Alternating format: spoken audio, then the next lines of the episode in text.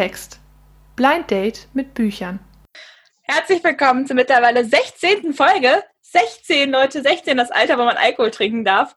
Und genau dann, wenn wir anfangen, Geheimnisse vor unseren Eltern zu haben, haben wir uns gedacht, nehmen wir uns das doch mal schön als Vorbild. Und dieses Mal steht unsere Folge unter dem Titel Dunkle Geheimnisse.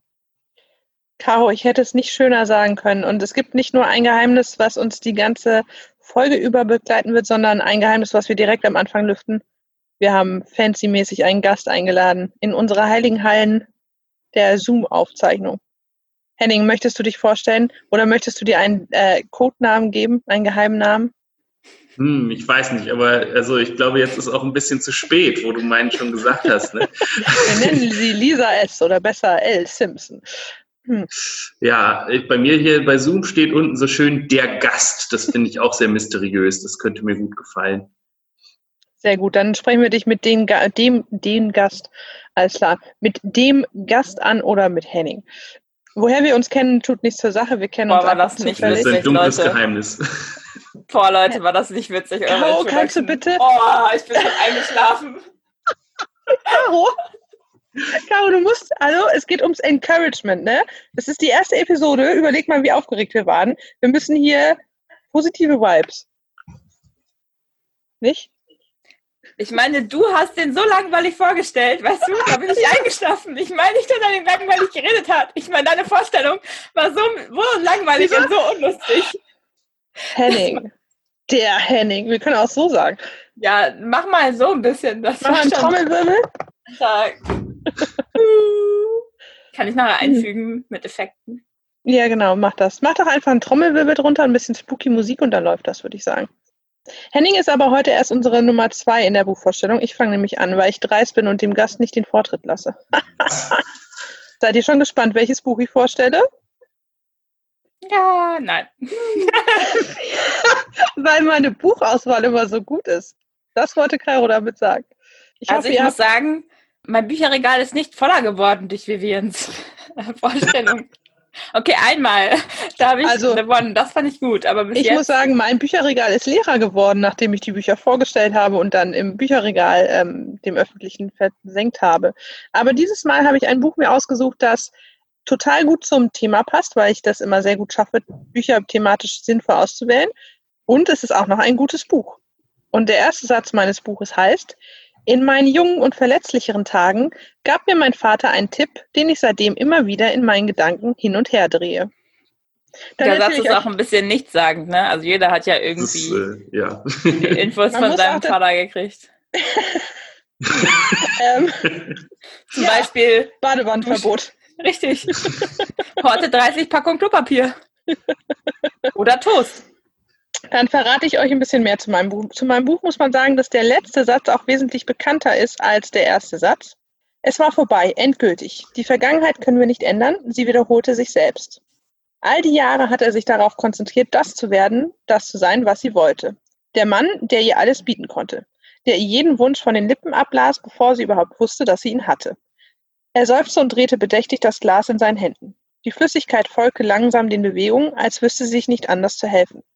Er hatte vergessen, dass sie schon alles hatte, was sie wollte. Sie und Tom. Er hatte gedacht, sie verdienten einander nicht. Hatte gedacht, dass sie dies erkennen würde. Vielleicht sogar schon wusste. Seine Geheimnisse hatten ihn blind gemacht für das, was sie vor ihm verbarg. Ihren Charakter, ihre Oberflächlichkeit, ihre Herzlosigkeit. Aber was nutzte die Erkenntnis jetzt, womit ihr auch alles andere nichtig und sinnlos geworden war? Es war vorbei. Und es tat ihm nicht einmal leid. Wir befinden uns im Jahr 1922. Das ist fast 100 Jahre her. In dem spielt mein Buch allerdings in einem fiktiven New York. Also wir befinden uns auf einer Insel namens West Egg. Die Insel heißt West Egg, weil sie aussieht wie ein Ei und weil sie im Westen liegt und neben ihr die Insel East Egg liegt. Die sieht aus wie ein Ei und liegt im Osten. Was hast du da wieder für ein Buch rangezogen, Vivi? Caro, dieses Buch gehört zu einem der Klassiker und du wirst es kennen und ich bin mir nicht sicher, ob du es gelesen hast, aber es ist dir bekannt. Äh, Hm. Wir verfolgen in meinem Buch einen jungen äh, Mann, der ja eigentlich die Geschichte seines Nachbarn erzählt. Und er ist so eine Art, ja, nicht wirklich stiller Beobachter. Er hat schon verschiedene Szenen Ja, also ist es nachts so und es stürmt und er geht da hin und es schneit und er muss dann da bleiben über Nacht, weil er nicht zurücklaufen darf? Und Nein, dann kommt so ein Geist? Okay, dann ist es nicht Withering Heights. ich kenne das Buch nicht. Das ist ein Klassiker. Sturmhöher, ja, das fängt nämlich auch so an. Der so. steht nämlich auch die Geschichte seines Nachbarn. Nee, äh, könnte ich ja mal auf meine Liste setzen. Es ist nicht die Sturmhöhe. Dieser Nachbar ist relativ geheimnisvoll. Also man weiß nicht so viel über ihn, außer dass er Geld hat, in der Villa lebt und gerne Partys schmeißt. Und zu diesen Partys lädt er eben den eigentlich eher unbedarften Nachbarn ein. Und der kommt auch gerne und ja, stellt dann irgendwann fest, dass es vielleicht nicht um ihn selbst geht, sondern um seine Cousine zweiten Grades. Die liebe Minnie. Und das ist auch einer der Charaktere in dem Buch. Gibt es ähm, Nikolas, das ist eben dieser junge äh, Mann, der in Wertpapieren handelt, wie auch immer man das interpretieren soll, der eigentlich aus einer reicheren Familie kommt und sich nicht so viel Sorgen machen muss ums Geld. Und dann gibt es äh, Jordan, es gibt Myrte, Tom und dann eben den äh, G, den Nachbarn. Mir ist kein cooler Name eingefallen, deshalb heißt er G. -Punkt. Aber ich sage nur G, weil wenn ich G. -Punkt sage die ganze Zeit, dann. Wir Oh, können ihn aber auch Gustav nennen. Nennen wir ihn Gustav.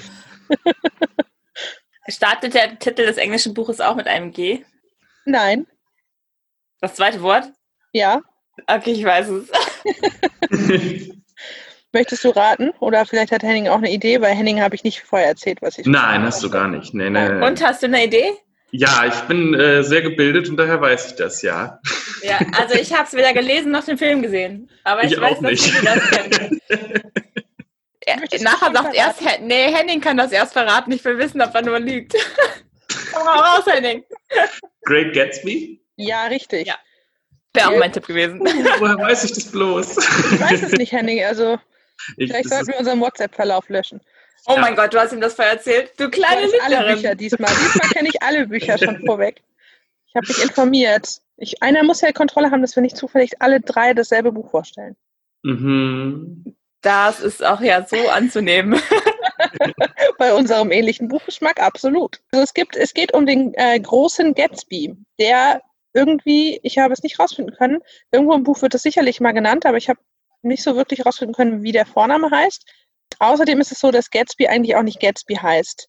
Und da fangen wir an, in die Geschichte einzusteigen. Also, warum hat das was mit Geheimnissen zu tun und sogar mit dunklen Geheimnissen? Es gibt, wie gesagt, Gatsby. Gatsby wohnt in einer Villa am Steg, am Wasser auf dieser Insel und feiert die ganze Zeit irgendwelche Partys, ist aber witzigerweise der Einzige, der nicht betrunken ist. Also er versammelt Leute um sich, die sich heillos betrinken auf seine Kosten, ist aber der einzig Nüchterne und eigentlich wartet er die ganze Zeit nur darauf, dass irgendwann auf einer seiner Partys Minnie erscheint. Das ist nämlich seine große Liebe, die er vor einigen Jahren leider verloren hat und die er jetzt seitdem zurückgewinnen möchte. Daisy, Schrägstrich Minnie, ist die, die frühere große Liebe von Gatsby, denkt er. Mittlerweile ist sie verheiratet mit Tom. Sie hat eine zweijährige Tochter, die in diesem Buch einmal am Anfang erwähnt wird, so, oh ja, das Baby schläft, willst du es sehen? Sie ist ganz schön süß. Und dann nie wieder von ihr gesprochen wird. Also sie ist Herzblutmutter, geht da richtig auf. Ihre Erfüllung hat sie gefunden oder halt auch nicht. Also Daisy und Tom ziehen durch die Weltgeschichte, waren irgendwie auf in Europa, äh, sind jetzt wieder zurück in New York und man weiß nicht so viel über ihre Vergangenheit, außer dass sie Geld haben und ziemlich oberflächlich wirken. Und im Laufe des Buches hat man das Gefühl, dass Daisy eigentlich nur darauf wartet, dass Gatsby und sie wieder zusammenfinden und die große Liebe stattfindet und ein Happy End wartet. Was man halt dann erfährt, ist, dass leider diese Geheimnisse ziemlich viel nicht so schöne Sachen mit sich bringen. Also Gatsby heißt eben anders, kommt eigentlich aus der unteren Klasse, hat in der oberen, in der Upper Class überhaupt nichts zu suchen, hat auch alles getan, dass die Leute ihn gar nicht mehr kennen und auch gar nicht wissen, was in seiner Vergangenheit los ist. Man weiß auch nicht so genau, woher hat er eigentlich sein ganzes Geld. Also er ist wahrscheinlich irgendwie kriminell auch ein bisschen unterwegs und tut eigentlich alles, um sein richtiges, wahres Ich zu verbergen. Und ungefähr so viele Geheimnisse wie er hat, hat halt auch Daisy und ihr Mann, der eine Affäre hat mit Myrtle. Und es geht also darum, wie diese beiden Ehen von äh, Tom und Daisy und der Affäre von Tom und deren Ehemann ineinander verwoben sind und was passiert, wenn man diese Geheimnisse immer weiter aufrechterhält. Und ich überlege gerade, ob ich verraten soll, wie es endet. Ich glaube aber, jeder kennt auch Great Gatsby, oder? Also ich kenne es nicht, aber du darfst mich Ich gerne auch nicht. spoilern. Aber Wieso? Also okay, es gibt einige Verfilmungen, das kann ich ja schon mal vorwegnehmen. Also die erste Verfilmung ist ein Jahr nach Veröffentlichung des Buches entstanden, sogar schon, also in den 1920er Jahren. Und die letzte Verfilmung war dann mit Leonardo DiCaprio vor fünf Jahren, sechs Jahren, keine Ahnung, vor einiger Zeit, mit sehr viel Glamour, Hollywood, äh, Klamauk. Am Ende ist es eben so, dass Gatsby mit Daisy zusammen im Auto zurückfährt zur Villa und auf dem Rückweg leider Myrtle vors Auto läuft und stirbt. Und George, der Ehemann von ihr, versucht dann eben herauszufinden, wer der Schuldige an dem Tod seiner Ehefrau ist, weil die halt auch einfach weiterfahren. Und der Ehemann von Daisy sagt, ach ja, das war der gute Gatsby. Was man leider dann erfährt, ist, dass Gatsby umgebracht wird von George. Also wir haben schon zwei Tote. Und Tom und Daisy ziehen dann wieder aus der Stadt weg, irgendwo anders hin, so wie sie es die etliche Male vorher gemacht haben. Und man erfährt dann als Leser allerdings, dass nicht Gatsby das Auto gefahren hat, sondern Daisy. Also Gatsby stellt fest, dass Daisy halt eine dumme Nuss ist, die nur auf sich selbst schaut und die eigentlich total glücklich ist mit ihrem nichtssagenden Leben, mit einem Typen, der sie nicht wertschätzt und irgendwie einem Kind, was ihr egal ist, die halt ja einfach ihr Leben leben und ohne Rücksicht auf Verluste so weitermachen, wie sie halt das gewöhnt sind. Er sieht dann am Ende eben auch nicht mehr so wirklich den Sinn, dagegen anzugehen. Das ist ja ziemlich Und- deprimierend, so irgendwie als Richtig, Buchende. dunkles Ja. Geheimnis eben. Der Leser erfährt, dass Daisy die Fahrerin war und der äh, Nick Carraway, der quasi durch das ganze Buch leitet, weiß das und sonst alle, die das wissen, kümmern sich halt nicht drum. Das ist das Geheimnis, was sich auch durchzieht. Oder dass es das, Das- zum Schluss nee, passiert. Das ist das, was am Schluss, das dunkle Geheimnis, was sie alles ins Verderben zieht.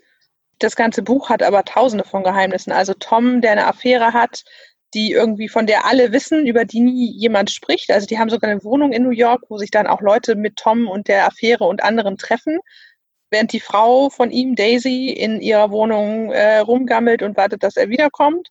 Zeitgleich aber was mit Gatsby startet, so halb. Dann gibt es Jordan, die beste Freundin von Daisy, die irgendwie alles weiß und so eine Klatschbase ist, sich aber nirgendwo richtig einmischen möchte und Geheimnisse hat. ja, Caro, genau, ich nenne dich jetzt auch nur noch Jordan. Ja, so, solche dunklen Geheimnisse, die gibt es in dem Buch. Also das Buch stellt diesen amerikanischen Traum eigentlich in Frage. Dieses, du kommst aus der Gosse und kannst dich hocharbeiten und dann bist du zufrieden und glücklich, das nimmt dieses Buch eigentlich auf die Schippe, nämlich das, was Gatsby ja geschaffen hat, sich irgendwie so einen, so einen Charakter zu schaffen, der ja überhaupt nicht das ist, was er vorgibt zu sein und dann am Ende dadurch eigentlich im Verderben endet. Er wird ja nicht glücklich. Er hat zwar Geld und hat Menschen um sich, die ihn akzeptieren, aber eigentlich kennt niemand ihn wirklich und diejenige, die ihn von früher kennt, lässt ihn halt im Stich, weil sie sich denkt, ja, warum sollte ich irgendwie Rechenschaft ablegen für Dinge, die ich tue? Und dieser Nick, der durch das ganze Buch leitet, ist am Ende auch sehr nüchtern davon. Also er kann dieser ganzen High Society noch weniger abgewinnen als vorher. Er behält das Geheimnis für sich dann am Ende auch. Er verpfeift Daisy nicht. Also eher immer so Schall und Rauch quasi. Das, also das gesamte Trugbild, was er da geschaffen hat, bringt ihm nachher nichts. Das, Nee. das ist so die Core-Message von diesem Buch. Genau, schöne Core-Message, ne? Ja, also schöner Kern. Leonardo DiCaprio spielt den, oder? Ja. Ja, ich muss immer. Und ich meine, Isla Fischer ist diejenige, die Myrtle spielt, die ähm, Affäre. Falls dir der Name was sagt. Nicht Die wirklich. Frau Ja, von doch. Sacha Baron Cohen, so eine Ach, rothaarige, doch, ja, ja. hübsche. Ja, Zufällig eine hübsche Schauspielerin gibt es nicht so oft, deshalb ist das ein gutes Wort, um zu umschreiben, wen ich meine.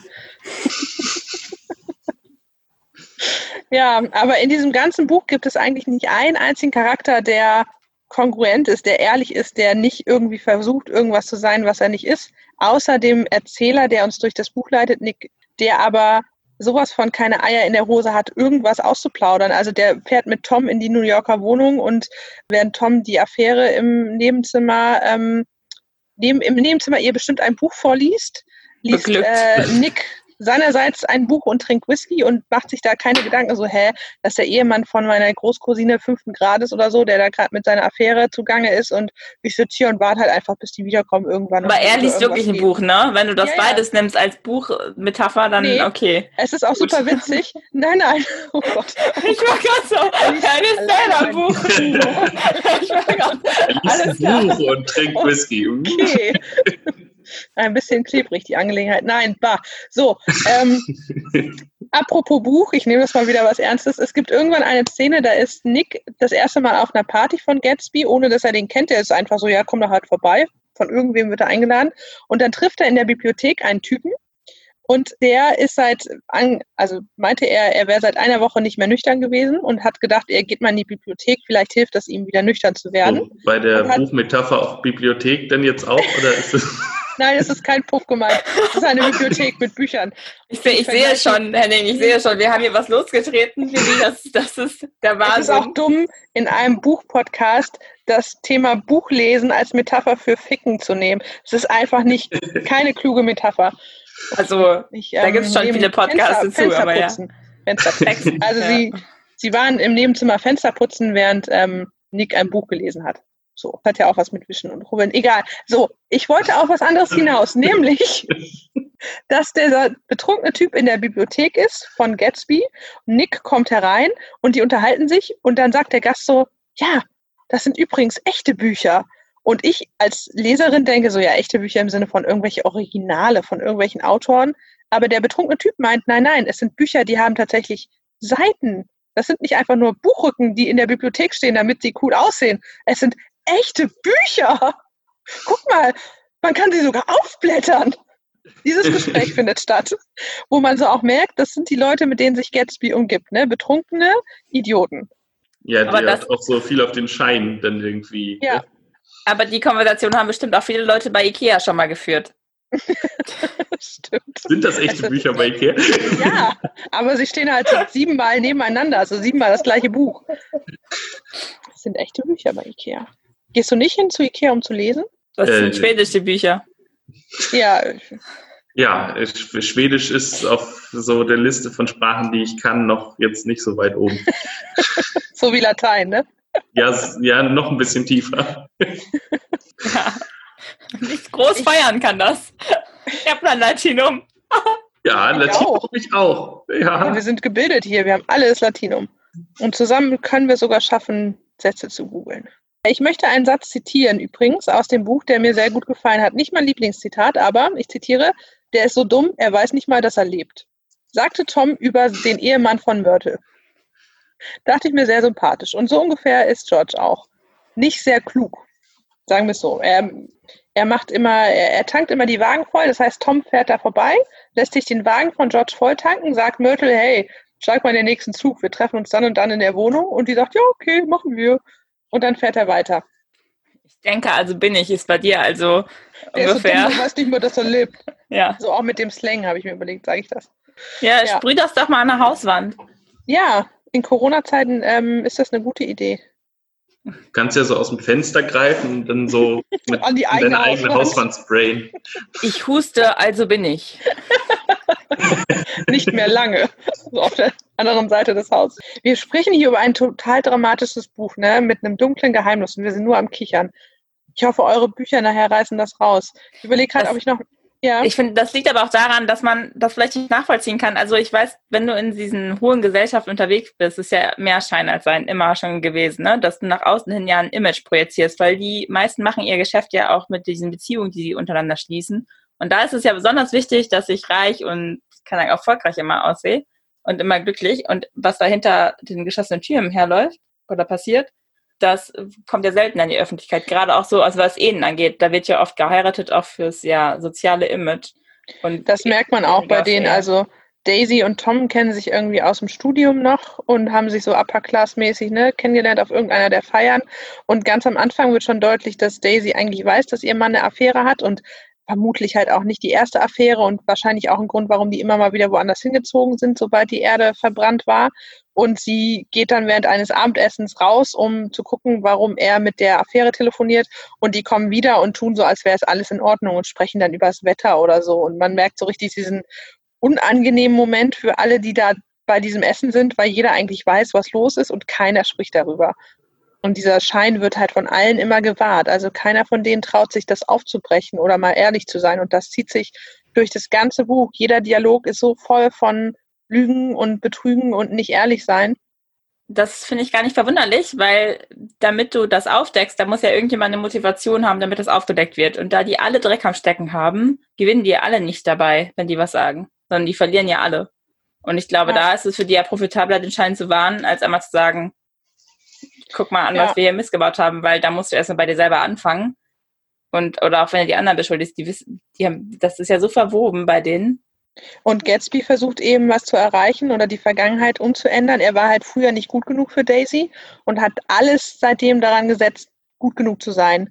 Und er sagt irgendwann im Buch auch, ja, man, die Leute sagen immer, man kann das Vergangene nicht wiederholen, aber warum denn eigentlich nicht? Also er versucht, die Vergangenheit zurückzuholen und so zu mhm. verändern, dass sie zu seinen Gunsten ähm, sich entwickelt. Ich nehme auch mal den letzten Satz vorweg von meinem Buch. So kämpfen wir uns voran wie Schiffe gegen die Strömung unaufhörlich zurück ins Vergangene getrieben. Und das meint eigentlich dieses Buch, man kann die Vergangenheit nicht wiederholen und ändern. Sie wiederholt sich halt selbst. Dinge wiederholen sich immer und immer wieder. Also Tom und Daisy wiederholen immer wieder ihr Muster von Lügen und Betrügen und dann weiterziehen, wenn es den anderen schlecht geht. Gatsby versucht, was zu erreichen, was gar nicht mehr erreichbar ist. Und irgendwie zeigt dieses ganze Buch am Ende, dass man ja nicht versuchen sollte, das, was gelaufen ist, so zu verändern, dass es dann irgendwie besser wird.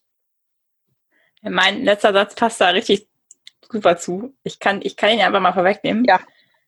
Komm schon, Katie, rief Chris und streckte seine Hand aus. Was geschehen ist, ist geschehen und kann nicht ungemacht, also ungeschehen gemacht werden. Wenn jetzt Hennings letzter Satz auch noch dazu passt, ne? Also nicht der von dir, sondern der des Buches. Oh mein Gott. Ja. Wir haben unseren Gast in der Mitte verloren, weil ähm, es war sein letzter Satz. Nee, das ähm, passt im Prinzip also zu nichts richtig. da ist, also der letzte Satz ist halt, das ist praktisch ein Epilog, in dem dann nochmal ganz viele Fakten aufgezählt werden, so was mit Leuten passiert. Das ist. Sonst nimm doch den ähm, letzten, sonst nimm doch den Satz vor dem Epilog. Der wäre dann, Sie werden hier eine wunderbare Heimat finden. in der Vergangenheit, in der Zukunft oder in der Gegenwart? Hm. Möchtest du trotzdem mal mit deinem Buch weitermachen? Weil ich glaube, so ein paar Sachen, die man diskutieren könnte, können wir uns noch ein bisschen aufheben. Was bei deinem Buch los ist. Bestimmt auch so ein Neureicher, der irgendeine Olle zurückhaben will, ne? Äh, fast, ja, nee, äh, eigentlich gar nicht. Jetzt bin ich gespannt. Ich, äh, fangen wir auch mit dem ersten Satz an. Der Küster von St. Mark hatte gerade eine dicke Schneeschicht vom Gehsteig geschippt, als ein Fremder mit einem Gehstock auftauchte. Dieser Fremde ist letztlich auch so die eine ganz entscheidende Figur in dem Buch. Dieser Fremde ist ein Sexualstraftäter, wie man dann auch sehr schnell erfährt, der auf dem Weg ist, um zum Pfarrer zu gehen. Denn er hat kürzlich erfahren, dass er todkrank ist. Er hat einen Tumor im Kopf, darum hat er auch diesen Gehstock, weil der so auf Nerven drückt, dass er nicht mehr äh, ohne diesen Stock laufen kann. Und er möchte vielleicht so ein bisschen sein Gewissen erleichtern. Man weiß es nicht so genau, was sein Beweggrund ist. Also der Priester Chris nimmt später an, so er ist einfach vorbeigekommen und so aus dem Impuls heraus ist er in das Pfarrhaus gegangen, um sich einfach ein bisschen was von der Seele zu reden. In den Nachrichten in der Zeit ist gerade das in den Südstaaten, also wir befinden uns in, äh, im Norden der, der USA und in den Südstaaten steht die Hinrichtung eines Schwarzen an, der für ein Sexualverbrechen angeklagt wurde. Es gibt ganz, ganz wenig Beweise. Das ist alles irgendwie sehr seltsam. Und dieser Mann, der, ich nenne ihn mal Wesley, der Sexualstraftäter, der gibt dann gegenüber dem Pfarrer zu, dass er diese Tat begangen hat, für die der junge Mann in den Südstaaten hingerichtet werden soll. Das ist aber schon ein fiktives Buch, oder? Also bisher klingt das ja sehr realitätsnah. Der Autor von dem Buch, zu dem komme ich später auch noch, aber der Autor ist selber Anwalt in den Südstaaten gewesen, relativ lange. Also man kann davon ausgehen, dass es nicht vollkommen aus der Luft gegriffen ist. es ist jetzt nicht der eine Fall, an dem, von dem das irgendwie inspiriert ist, aber da dürfte schon durchaus schon Fakten auch dahinter stehen. Traurig eigentlich, ne? Aber ja, ja. erinnert mich gerade so ein bisschen an äh, Mockingbird. Ja, so. da muss ich auch ja. schon denken. Also die Südstaaten haben ja immer noch damit zu kämpfen, dass die unglaublich rassistisch sind, da größtenteils viele Afroamerikaner unschuldig da im Gefängnis sitzen. Ja. Aber die haben jetzt ja einen Präsidenten, der dafür sorgt, dass das nicht mehr der Fall sein wird, ne? Zumindest werden keine orangen Leute mehr diskriminiert. Also du als Oranier solltest ja richtig gut durchkommen mit BB. Yay! so, aber ich nehme an, in deinem Buch gab es den Präsidenten noch nicht und irgendwas muss nee, den gab es noch nicht. Der Chris, der Pfarrer, der versucht dann erstmal rauszufinden, stimmt das überhaupt? Ne? Kann das sein, dass der da war oder ist das halt einfach nur ein, ein Ex-Knacki, der sich halt wichtig machen will und ja, und findet aber dann immer mehr raus, spricht auch noch ein paar Mal mit ihm, geht in das Resozialisierungsheim, wo der wohnt und dann zeigt er ihm auch Beweise, dass er das wirklich war. Und dann stellt sich für ihn halt die Frage, was mache ich jetzt? Ich weiß das, aber irgendwie hört ihm auch nicht so richtig einer zu. Er versucht den Anwalt zu kontaktieren von dem Verurteilten. Der geht nicht ans Telefon, weil er genug zu tun hat. Und dann packt er sich den Wesley, den Straftäter, ins Auto und fährt mit dem in die Südstaaten, um mit dem zum, zu dem Anwalt und zu den Gerichten zu gehen und irgendwie zu gucken, ob sie den äh, nicht noch freikriegen. Also habe ich das richtig verstanden, dass der ist aber ein Pfarrer, der dem das gestanden wird, ne? Der hat ja, Ja, eigentlich genau. das Beichtgeheimnis, der darf ja eigentlich nicht darüber reden. Mhm. So. Also, Genau. und Ja, dem auch zu also- hinterfragen, ob, er, ob das wirklich stimmt oder nicht und dann nachforschen zu gehen, ist schon eine sehr, also ich, Ja, Buchautor äh, finde ich das mhm. also interessant, dass sie das so gemacht haben, weil ich würde gerne wissen, wie denn den geistlich holen wird, mit diesen Beichten umzugehen. Weil normalerweise Ja. verfolgt man die ja nicht nach, sondern nimmt die nur ab. Er hat da tatsächlich auch Probleme mit, das wird auch durchaus thematisiert. Er sagt halt, also seine Vorschriften sind da, er muss das eigentlich geheim halten, außer es, außer es wird ihm halt was wirklich Schwerwiegendes gestanden, dann hat er ein bisschen Spielraum.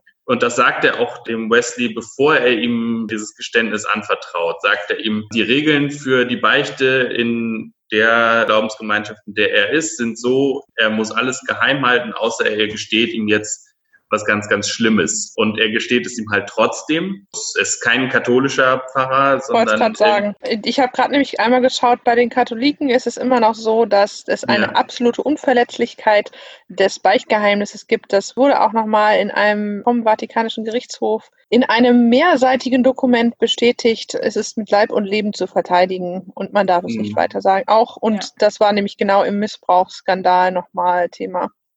Weil da würde ich nämlich wirklich fragen, warum der Typ nicht direkt zur Polizei gegangen ist. Weil wenn ich weiß und von vornherein gesagt bekomme, dass mein Beichtgeheimnis nicht absolut ist und die Sünde, die ich mir von der Seele reden will, genau das verletzt, warum sollte ich das dann tun? Warum gehe ich dann zu dem Priester? Weil das ist doch, dann kann ich es auch jemandem x-beliebigen erzählen. Ja, also er ist da, er ist da sehr zögerlich. Also es ist auch nicht so, dass von, von dem Wesley die, die Initiative ausgeht, dass er jetzt sagt, ich will jetzt dahin fahren und den retten, sondern es ist halt irgendwie so, er stirbt bald und er will vielleicht auch einfach nur noch mal so ein bisschen Aufmerksamkeit irgendwie oder will, ja, was er, was er genau beabsichtigt, ist tatsächlich so relativ lange eine Frage, weil er sich erst auch weigert, noch wieder mit dem Chris zu sprechen. Und ja, also es, es dauert wirklich eine ganze Weile, bis sie sich dann auf den Weg machen können, weil er halt immer wieder sagt so, ja, nee, jetzt bin ich aber eigentlich doch fertig damit und möchte jetzt gar nicht weiter, dass da irgendwie was mitgemacht wird. Ich wollte das halt mal sagen, so, und dann ist ja auch gut. Also ich finde, es ist eine sehr abgedrehte Roadmovie, Ja. So in dem Sinne, weil so birgt sich Chris ja auch die Sünde von dem anderen mit auf und fühlt sich ja plötzlich Verantwortung da, verantwortlich, das zur Rechenschaft zu ziehen, was ja eigentlich nicht sein Ding ist. Ne? Der hätte das ja auch einfach an die Polizei abgeben können. Ja, und Ähm. auch, ähm, also ihm wird auch so von einem Freund von ihm, der Staatsanwalt ist, da geht er halt hin und sagt, was soll ich jetzt machen? Und der sagt ihm halt auch nochmal, du wahrscheinlich werden die schon den richtigen haben, der denkt sich das alles aus. Letztlich sagt er sich irgendwie, ich muss das, ich muss das versuchen, obwohl das tatsächlich auch gegen die Bewährungsauflagen von dem Wesley verstößt und der ihm dann dabei hilft, was auch eine Straftat ist, sagt er sich, ich muss das versuchen. Das ist ganz interessant, weil wir irgendwie jetzt, das ist glaube ich das dritte oder vierte Mal, dass wir über amerikanisches Rechtssystem und Vorteile in, in so Verurteilungen sprechen. Gerade an äh, Gone Girl zurückgedacht, eine der ersten Episoden, wo wir über Hörbücher gesprochen haben, wo ja auch der Ehemann das Opfer ist, an dem dann gar keiner mehr gezweifelt hat und niemand mehr recherchiert hat. Und da hat es ja auch eine Person gebraucht, die irgendwie an eine andere Geschichte geglaubt hat, als das, was präsentiert wurde. Da waren ja so Medien auch nochmal ein Thema. Wird das in deinem Buch thematisiert, wie Medien, also weil du meintest, dass dieser Vergewaltigungsfall in den Medien auftaucht mit der Verurteilung oder Mhm. bevorstehenden Verurteilung? Ja. Kommt es später nochmal mit rein? Oder ist es Ja, da, da kommt auf jeden Fall, also da, da ist relativ viel sogar dazu. Also es gibt einen Typen, der hat eine Fernsehshow und äh, filmt praktisch die sowohl die Hinrichtungen als auch die Reaktionen und alles drumherum, was die Familie des Opfers angeht. Äh, die Mutter von dem Opfer ist auch komplett abgedreht und lebt nur noch in so einer Welt, in der sie Rache für ihre Tochter will und hat auch eine Internetseite dazu und so und äh, ist da wirklich komplett hinterher und die lädt diesen Fernsehshowmaster so ein und der kommt dann vorbei und macht dann so ganz rührselige Stories und versucht das alles noch so ein bisschen aufzuputschen und lässt auch sein Kamerateam noch in der Stadt, falls es irgendwie Randale gibt, dass man das noch mit einflechten kann, weil natürlich auch so zwischen den, der schwarzen und weißen Community ist da in der Stadt zu Spannungen kommt, denn das Opfer der Vergewaltigung ist ein weißes Mädchen. Also ja. laufen aber auch immer rum, nein. Das Gott, erinnert mich sehr. Also Netflix hat ja gerade ähm, die Innocence Files veröffentlicht. Das ist eine Doku über das Innocent Project, das sich halt dazu berufen fühlt, genau unschuldigen Straftätern eine zweite Chance zu geben. Mhm. Und ähm, ganz viele von den Anwälten ja sind, die haben auch in, dem, in der Show gesagt, dass die inspiriert sind ja von diesem To Kill a Mockingbird. Da ist nämlich die gleiche Sache, da hat mhm. auch ein Afroamerikaner ein weißes Mädchen angeblich vergewaltigt, er ist aber unschuldig. Ja. Und trotzdem wird er nachher, also er kommt ja. nachher trotzdem um. Und genau das Gleiche fand ich, ist interessant, dass dieses Thema und auch genau diese Konstellation immer wieder auftaucht und ja. auch hier wieder auftaucht. Ne? Also es ist ja. ja immer noch etwas anscheinend, das Amerika bis heute beschäftigt. Unbedingt. Also es ist auch was, was auch in den Büchern von diesem Autor immer wieder vorkommt. Also es ist auch so ein, so ein wirklich regelmäßig wiederkehrendes Thema, irgendwie nicht immer unbedingt jetzt in dieser Konstellation, aber es gibt noch ein Buch über einen Afroamerikaner, der die Vergewaltiger seiner Tochter, die weißen Vergewaltiger seiner Tochter erschießt und wie das dann unterschiedlich bewertet wird von den Communities. Das, also das ist so ein Thema, das, das, das äh, kommt da sehr viel vor bei ihm gerade mit diesen äh, Rassenproblemen. Ich finde auch die Idee, dass dann jemand mit dem mit einem wirklichen Sexualstraftäter, einen geständigen Sexualstraftäter, der zusätzlich auf Bewährung ist, einen Roadtrip ja. unternimmt. Ne? Also das Geht ja auch nur, weil das dieser Protagonist hier männlich ist. Ja. Das muss man nämlich auch so sehen. Das ist nämlich auch spannend, weil also er hat sich ja auch einen männlichen Priester ausgesucht. Gerade wenn du nicht katholisch bist, gibt es ja durchaus Gemeinden, wo es Kathol also auch weibliche mhm. Priester gibt. Und da es halt zu einem männlichen Priester hingeht und dieser ihn dazu auffordert, auch wirklich damit in den Roadtrip zu unternehmen, ist ja. interessant. Also aus einer ja. Also es ist auch wirklich ein, also der, der Typ ist wirklich absolut eklig und gruselig in diesem Buch. Also es ist auch kein so glamouröser Filmbösewicht. Man möchte mit dem echt nichts zu tun haben. Auch der, der Pfarrer ist immer wieder so nah dran zu sagen, komm, uah, eklig, weil der auch halt irgendwie dann noch Anmerkungen über die Frau des Pfarrers macht und so. Also das oh. sind wirklich äh, so Szenen.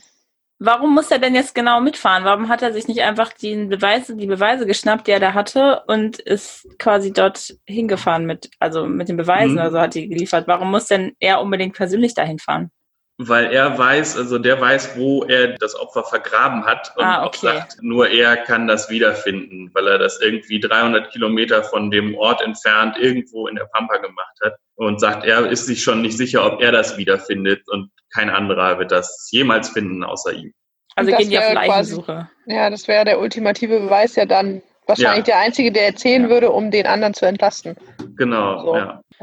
Also allein die Tatsache, sich da mit dem Typen ins Auto zu setzen, ne, der kann sich doch jederzeit umentscheiden und denken so, oh ja, bringe ich den halt mal lieber um, weil, ne? Scheiße. Komm, wir suchen Todes eine Leiche. also, also, das ist Überhand, ist zu langsam, jedes Mal singst du irgendwann. Ja, das, das ist so ein Kinderlied, das haben wir damals gesungen. okay, ähm, ich habe sowas nicht gesungen. Nein. ich musste da gerade dran denken, weil das so weird ist, dass du sagst, ey, komm, lass mal einen Ausflug machen, ne? Und wir graben mal eine Leiche aus. Ja, voll gut. Und dann, ich komm mit. Ich mag dich zwar nicht, du bist mega creepy und du hast auch eine Frau umgebracht und wer weiß, ob du das dich davon abhält, mich umzubringen, ne? Weil wenn er ihm zur Flucht verhilft und so, warum? Ja, wobei, also der ist halt schon durch diesen Tumor im Kopf sehr, sehr stark eingeschränkt, so hat so Kopfschmerzattacken und so und das dauert nicht mehr lange, dann ist mit dem auch zu Ende. Ich glaube, so die Chance, dass der nochmal irgendwie jemanden getötet kriegt, ist wahrscheinlich einfach relativ gering. Ich finde die Motivation auch, das zu machen, um jemanden zu retten, der jetzt unschuldig im Gefängnis ist. Also ich finde die Idee ist ganz witzig, aber ehrlich gesagt finde ich die ganze Konstruktion, wie das alles zusammenhängt, es, also man merkt, es ist ein bisschen konstruiert, meinst du? Also ja, ein bisschen sehr, sehr vorsichtig. Also da, darf man halt auch nicht dran wackeln an dem Konstrukt. Also. Aber das Buch ist wahrscheinlich, also es klingt für mich so nach einem dicken Schmöker irgendwie. Mit so Twists oder so, nicht? Doch, also es sind, ich glaube, so gut über 500 Seiten. Es hat auf jeden Fall, Fall Twists drin. Ich möchte jetzt zwar nicht das Ende spoilern, so, aber es ist jetzt nicht so das, das typische Ende, das man sich erwartet, so, wenn man, wenn man jetzt so diesen Plot hört und denkt, so, und dann fahren sie da runter und machen die Welt wieder heile. So. Ach so, ich habe eher erwartet, dann fahren sie da runter und es interessiert keinen und der Schwarze wird trotzdem umgebracht. Weil wir sind in Amerika. Ja, und du hast schon gesagt, die Hinrichtung wird gefilmt, also. Ja. das, ich habe gesagt, der macht das generell. Das ist Ach so, ach so, ach so. Habe ich, glaube ich, gesagt. Ähm, ich. Also wir behaupten einfach mal, wir liegen ganz weit davon entfernt und ihr müsst das Buch lesen, um herauszufinden, dass wir auf jeden Fall nicht Genau. recht hatten. Aber ist das das, also das Geheimnis, was in deinem Buch so im Zentrum steht, ist diese Beichte oder das, nee, ist nicht die Beichte, sondern ist der Mord, der verübt worden ist von dem Straftäter. genau. Der aber scheinbar ja ähm, auf Bewährung ist wegen anderer Vergehen schon. Ja, also er hat das halt nicht nur einmal gemacht, Okay. ne, sondern ist dann auch noch weitergezogen und hat das woanders auch getan. So, äh, so ein Zufall, der so nebenbei irgendwie mal kommt, ist, dass er in dem gleichzeitig mit diesem unschuldig Verurteilten verhaftet wurde im selben Ort, weil er ein falsches Nummernschild hatte. Das heißt, er saß so gleichzeitig eigentlich auch schon in demselben Gefängnis, aber halt wegen so einem kleinen Vergehen und dann haben sie ihn halt wieder laufen lassen, weil Ja, der Äh, Unterschied ist, dass so die wichtig. jeden, also dunkelhäutigen, oh, ich habe schon wieder Probleme, einfach Schwarze zu sagen, weil das so rassistisch anmutet. Afroamerikaner. Afroamerikaner, genau. Äh, den hätten sie wahrscheinlich bei einem falschen Kennzeichen einfach schon erschossen. Der wäre gar nicht dafür ins Gefängnis gekommen. Ja, Was, äh, ich glaube, es ist noch ein anderes Geheimnis, was da ein bisschen mit reicht. Ich finde so die Idee des Beichtgeheimnisses auch Ja. spannend. Also das Hm. finde ich spannend. Ich finde es ein bisschen blöd, dass sie gesagt haben, so wenn schlimme Vergehen sind, dürfen die drüber reden. Das finde ich blöd, ehrlich gesagt, in der ganzen Sache. Weil ich finde, genau das macht einfach diesen Konflikt oder diese Sache halt einfach noch viel stärker. Wenn du wirklich jemanden hast, der sagt, okay, das ist ein Geheimnis. Ich bin zwar Priester, aber es ist ein Geheimnis, das, das gefährdet Menschenleben. Und das ist etwas, was ich mit meinem Gewissen nicht vereinbaren kann und er sich deswegen entscheidet. Ich glaube, das hätte ich, Hm. glaube ich, noch eine Spur besser gefunden, weil dann diese Spannung mehr da wäre. Diese Sache so, ja, wenn es ganz schlimm ist, darfst du auch darf ich drüber reden. Ich finde, das genau das nimmt ja das heraus. So. Ich meine, welche Geheimnisse erzähle ich denn dann dem Priester? Ich habe Nudeln gegessen, die ich nicht essen durfte, oder? ja, 300 aber wirklich. Kalorien. Was zur Hölle ist denn das für ein Beichtgeheimnis? Also ich meine, wer entscheidet denn, was schlimm ist und was nicht schlimm ist? Also, Allerdings ist ja auch, also. ähm, ich soll, ich will dein Buch nicht so kritisieren, Henning. Du guckst schon so völlig fertig. Nee, alles gut. Henning hat unsere Podcast gehört, der ist vorbereitet, Caro. Ich wollte gerade fragen, aus welcher Sicht das Buch geschrieben ist. Also aus einem neutralen Erzählerperspektive? ja, Oder, okay, aber man kriegt auch die Innen, das Innenleben von den Charakteren mit? Im Wesentlichen, ja doch, nee, eigentlich schon. Also auch aus verschiedenen Sichtweisen. Jetzt nicht unbedingt von dem Straftäter, weil der, der, der muss tatsächlich die Sachen in wörtlicher Rede sagen, damit du irgendwas weißt Okay. und kriegst halt so die Spekulationen mit, die der Pfarrer anstellt. Aber bei dem ist das so ein bisschen schwierig. So bei den anderen Leuten kriegt man auch durchaus so, ja? Innenansichten. Der zu Unrecht verurteilte oder bald zu Unrecht verurteilte, Mhm. aus dessen Sicht kriegt man wahrscheinlich nicht so viel mit, oder? Ähm, doch, es gibt auch eine, so eine relativ, so, so einen Einschub, wo ja so seine Entwicklung über die Jahre, die er dann in der Todeszelle verbringt, gezeigt wird. Wie er halt reingekommen ist und noch irgendwie, ja, versucht hat, sich ein normales Leben irgendwie halbwegs zu strukturieren, noch immer in der Hoffnung oder eigentlich in dem festen Glauben, weil er weiß, dass er unschuldig ist, dass er irgendwann noch rauskommt und Briefe über Briefe schreibt und dann baut er wirklich über die Zeit immer mehr ab, bis er am Ende wirklich einfach ja komplett psychisch kaputt ist, auch ja bei den Besuchen nicht mehr ganz klar ist, wenn, Ja. er was gefragt wird. Verrückt. Aber ich habe nur gerade gedacht, das ist schon also interessant, weil es wieder jemand, ein Afroamerikaner ist, der zu Unrecht im Gefängnis sitzt und es gibt ganz viele weiße Personen drumherum, die versuchen, ihn zu retten oder halt auch nicht zu retten. Mhm. Also ja. gibt es da, also außer die, nee, die Mutter des Opfers war ja auch eine Weiße, der Pfarrer habe ich verstanden auch. Gibt es da noch irgendwelche anderen, also klar, diese afroamerikanische Seite gegen die Weißen, die sich da in dem Dorf oder in der Stadt dann Mhm. auch ne, gegeneinander aufwiegeln. Aber finde ich auch wieder interessant, dass so diese Charakterisierung der, wer ist der große Retter? Ein Geistlicher, der irgendwie sein Beichtgeheimnis so halb bricht und dann voll die Tour macht, um den armen Mhm. Schwarzen aus dem Gefängnis zu retten, buhu, äh, mit einem kranken anderen Typen im Auto, der aber jetzt bald auch abnippelt und dann seine gerechte Strafe kriegt. Da müssen wir uns nicht mehr kümmern. Andere schwa größere schwarze Hauptcharaktere gibt es eigentlich nicht. Es gibt noch mehrere Nebencharaktere, halt die Familie Ja. und Freunde und irgendwie noch einen Angestellten bei dem Anwalt und so. Aber größtenteils, ja, ist das halt wahrscheinlich auch einfach, wie die Gesellschaft Ja, da auch tatsächlich auch ist. Ne? Also Sehr geprägt dann halt doch. ja, Ne? ich denke auch nicht, also der Wesley, der Straftäter, der ist auch jetzt nicht so der Typ, der zu einem schwarzen Pfarrer gegangen wäre. Also es gibt auch Ja. irgendwie Hinweise darauf, dass er im Gefängnis mal in einer rassistischen Gang war. Also, also ist halt so ein sehr, sehr nicer Dude irgendwie. Aber das ist, also die Gangs in Amerika, in den Gefängnissen, das ist mehr vertreten als hier. Und das ist also da gang und gäbe, dass du da, wenn du weiß bist, in so einer Du weißen Gang meinst, dass bist. es da ein Gang und gäbe? Ja. Also, also Komm mir der war witzig. der war fast witzig, ja. Ah, na.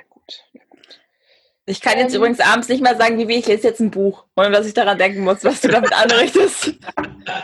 Ich sag mal so, das, was weißt du, was der Sexualstraftäter gesagt hat? Und so, und wo warst du? Ach, ich war in der Bibliothek. Bücherei. Ich habe mir ein Buch ausgesucht. Und ich habe es aber kaputt gemacht und dann vergraben. Upsi. Ich finde das Buch interessant, so von der Aufmachung, so die Idee fände ich cool. Ich weiß nicht, ob mir die Umsetzung so krass gefallen würde, weil da sind mir einfach zu viele so Lücken drin, so in der Konstruktion. Ja, kann auch an der Beschreibung liegen. Also es ist Ja. natürlich, ne, also ich, ich musste ein bisschen was weglassen. Äh, Damit wir nicht Sonst hätte ich es vorgelesen. Von wem ist das denn geschrieben worden, das Buch? Du hast ja noch nicht verraten, wie das, also welches Buch es ist und von wem das ist. Das Geständnis von John Grisham. Und John ja, Grisham also, ist doch auch eher Thriller, oder? Krimi. Ja, genau. Also es, ich finde, man die die Spannung wird wirklich ziemlich stark aufgebaut, weil du halt immer weiter irgendwie du willst halt wissen, kriegen sie den irgendwie noch gerettet? Hast auch wirklich eine also die Charaktere bei ihm finde ich immer sehr sehr schön beschrieben. Also er hat so einen sehr trockenen, teilweise sehr sarkastischen Stil, der mir besonders so bei den Personenbeschreibungen echt total gut gefällt, weil es immer wieder Leute gibt, die, die siehst du einfach wirklich vor dir und denkst so, ach ja, der. Eine Personenbeschreibung hat mir echt extrem gut gefallen von einem Zeugen, der gelogen hat, weil er den Unschuldigen einfach nicht mochte. So der, die hatten beide wohl ein Auge ähm, auf das Opfer geworfen. Ähm, keiner hatte so richtig was mit der, aber er wollte ihn halt einfach reinreiten, damit, damit er mal äh, ein bisschen Probleme kriegt und hat das alles ein bisschen unterschätzt, wie weit das dann gehen würde, weil er sich eigentlich gedacht hat, so, ich sag das mal und dann passiert ja schon eh nichts und danach will er diese Lüge nicht wieder aufdecken. Das ist zu einem Zeitpunkt, als praktisch ein Detektiv von dem Anwalt versucht, den ausfindig zu machen und ihn dazu zu bewegen, zuzugeben, dass diese, diese Zeugenaussage von ihm ist und falsch war. Der Privatdetektiv beschattete Joey drei Tage lang, ehe er Kontakt zu ihm aufnahm. Er versteckte sich nicht und war auch nicht schwer zu finden gewesen. Er arbeitete als stellvertretender Leiter in einem riesigen Autoteile-Discounter in Mission Bend, einer Vorstadt von Houston. Es war seine dritte Stelle in den letzten vier Jahren. Er hatte seine erste Scheidung hinter und seine zweite vor sich. Seine zweite Frau und er lebten getrennt und hatten sich mit ihren Anwälten in ihre Ecken des Boxrings zurückgezogen. Es gab nicht viel, um das sie streiten konnten, zumindest keine Vermögenswerte. Sie hatten ein Kind, einen kleinen Jungen mit Autismus und keiner von beiden war wirklich scharf auf das Sorgerecht. Trotzdem stritten sie. Seine Akte war so alt wie der Fall selbst und der Detektiv kannte sie auswendig. Nach der Highschool hatte der Junge ein Jahr lang Football an einem Junior College gespielt, bis er die Schule abbrach. Ein paar Jahre lang war er in Sloan verschiedenen Jobs nachgegangen, wobei er die meiste Zeit im Fitnessstudio verbracht hatte, wo er Steroide nahm und sich Muskelberge antrainierte. Er hatte damit geprahlt, Profi-Bodybuilder werden zu wollen, dann aber die Lust am Trainieren verloren. Er hatte eine junge Frau aus der Stadt geheiratet, sich scheiden lassen, war nach Dallas gezogen und schließlich in Houston gelandet. Dem Highschool-Jahrbuch des Jahrgangs 1999 zufolge hatte er geplant, eine Rinder-Ranch zu kaufen, falls es mit der Football-Karriere nicht klappte. Und es hatte nicht geklappt. Ebenso wenig mit der Ranch. Ich fasse das zusammen, der ist so dumm, der weiß nicht mal, dass er lebt. Genau. Ja, okay, ich sehe es vor mir. Oder ihn, besser Sokrates. gesagt. Hast du vergessen. Hä? Sokrates hast du vergessen. Du Ach musst so, auf die ja, richtige. ja. Entschuldigung, ich habe schon wieder zitiert ohne Quelle, ne? Shit. Ja, das haben wir doch gelernt. Zitiert. Ich habe mir natürlich auch noch ein Lieblingszitat rausgeschrieben. Ja, das ist auch relativ kurz und prägnant. Es ist grotesk, aber so ist das in Texas.